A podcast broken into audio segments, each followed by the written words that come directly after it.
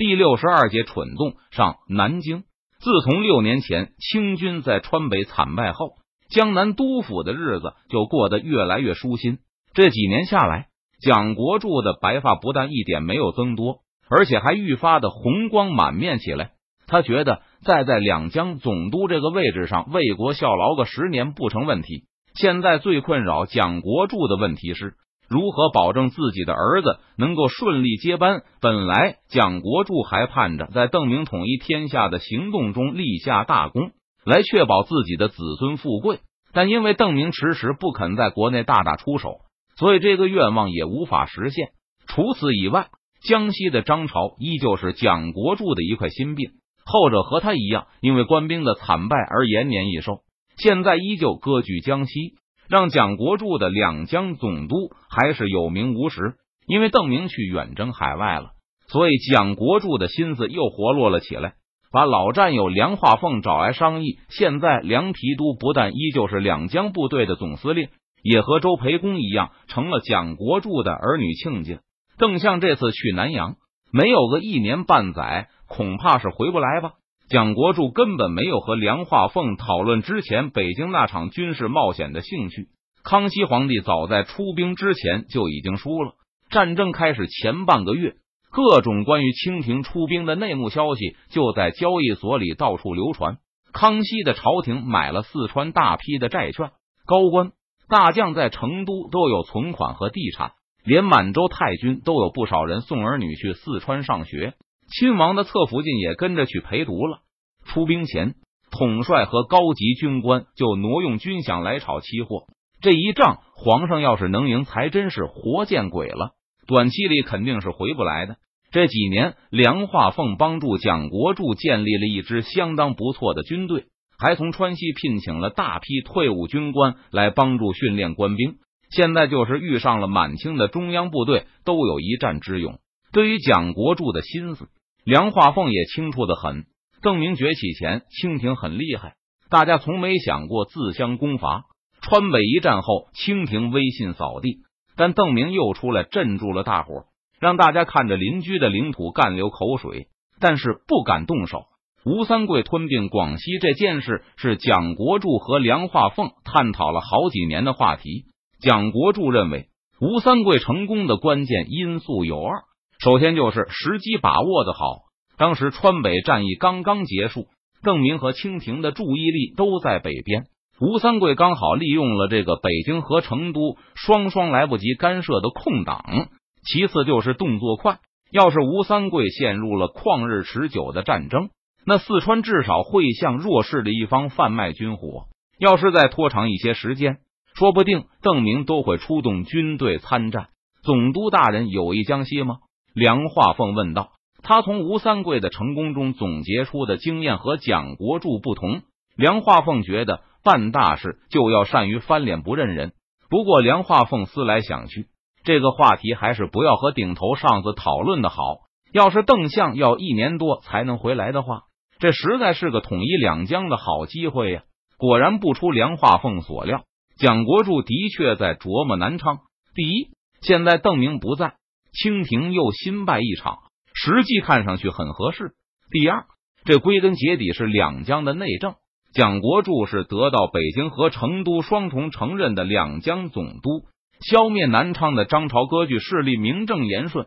第三，现在江西依靠着大量出售瓷器给四川商人，财政状况相当不错。蒋国柱统一两江后，实力就能变得更加雄厚。按理说，这将也是一个可以考虑的目标。不过眼下的全国形势不好说，如果不算是乱世吧，明明都已经地方割据了；如果算是乱世吧，北京和成都还对各省有相当的威慑力。大家要想欺负邻居，也需要找借口。赵国做的浙江不属于两江总督的势力范围，要是蒋国柱强行去攻打他的话，那很容易遭到南北督府的口诛笔伐。而且赵国作为人十分乖巧。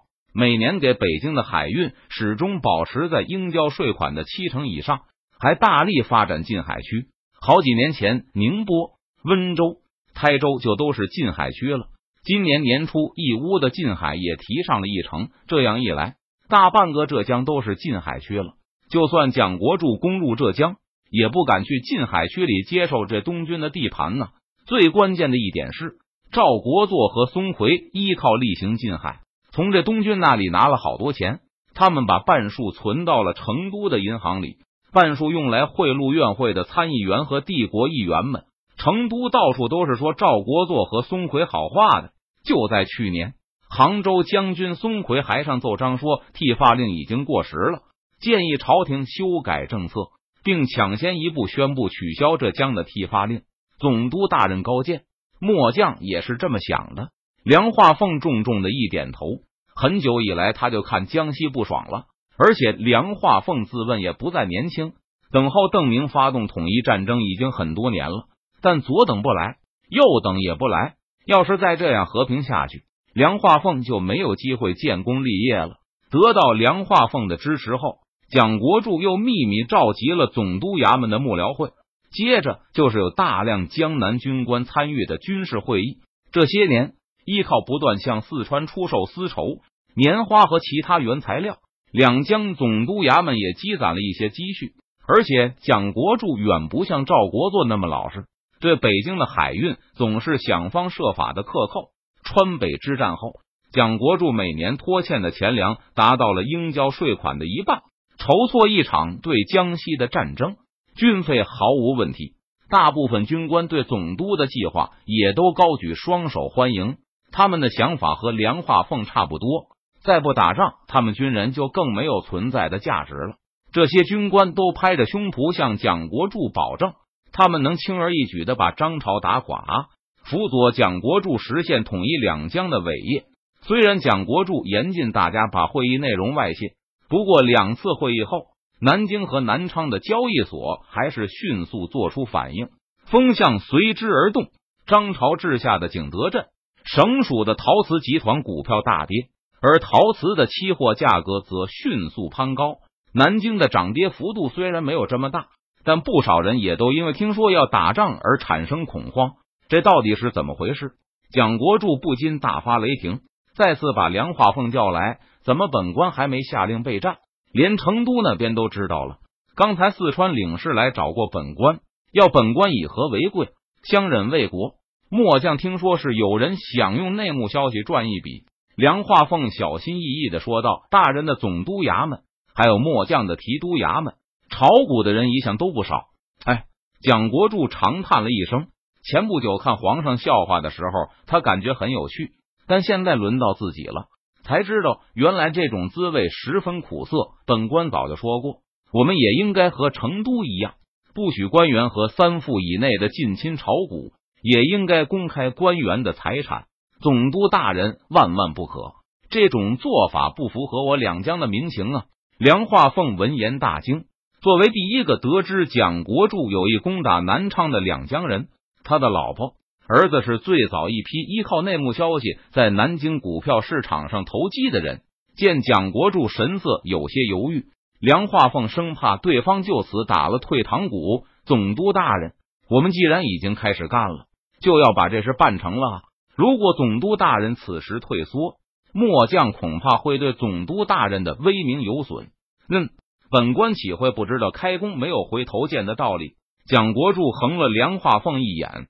怀疑自己的首席大将也泄密了。不过，正如梁化凤所说，现在确实是骑虎难下了。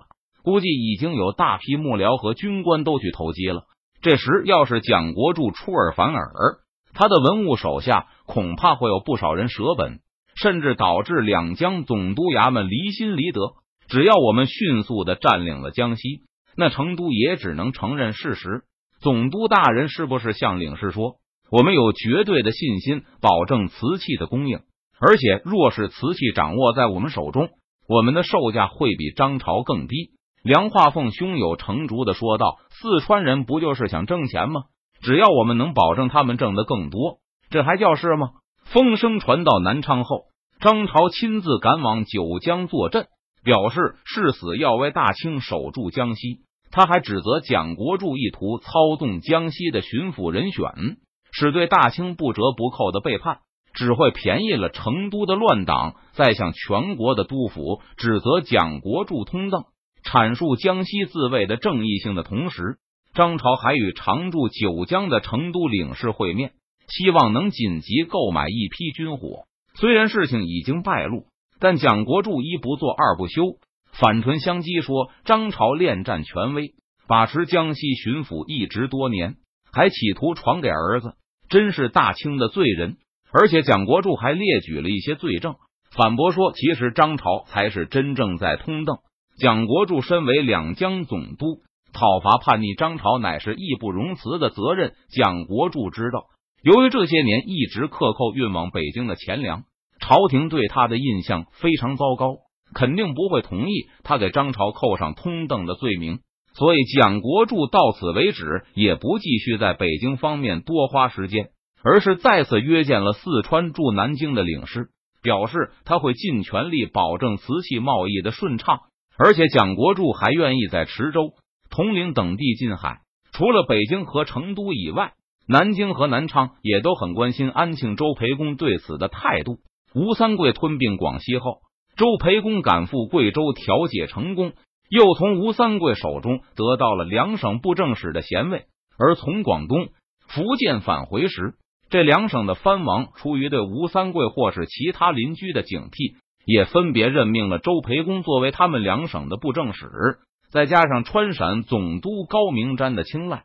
周培公此时已经身兼十二省布政使，周布政使这些年在安庆高举脚蹬的大旗，邀请四川各个银行投资，还请四川的军火商入股，开办了不少军火工厂。他的脚蹬总队也能请到帝国现役军官，而不是退伍军人当教官，实力相当可观。现在江南和江西的大战一触即发，周培公的态度就变得至关重要。天下人的目光很快的集中投向了安庆，一时之间大有周公不出，奈苍生何的意思。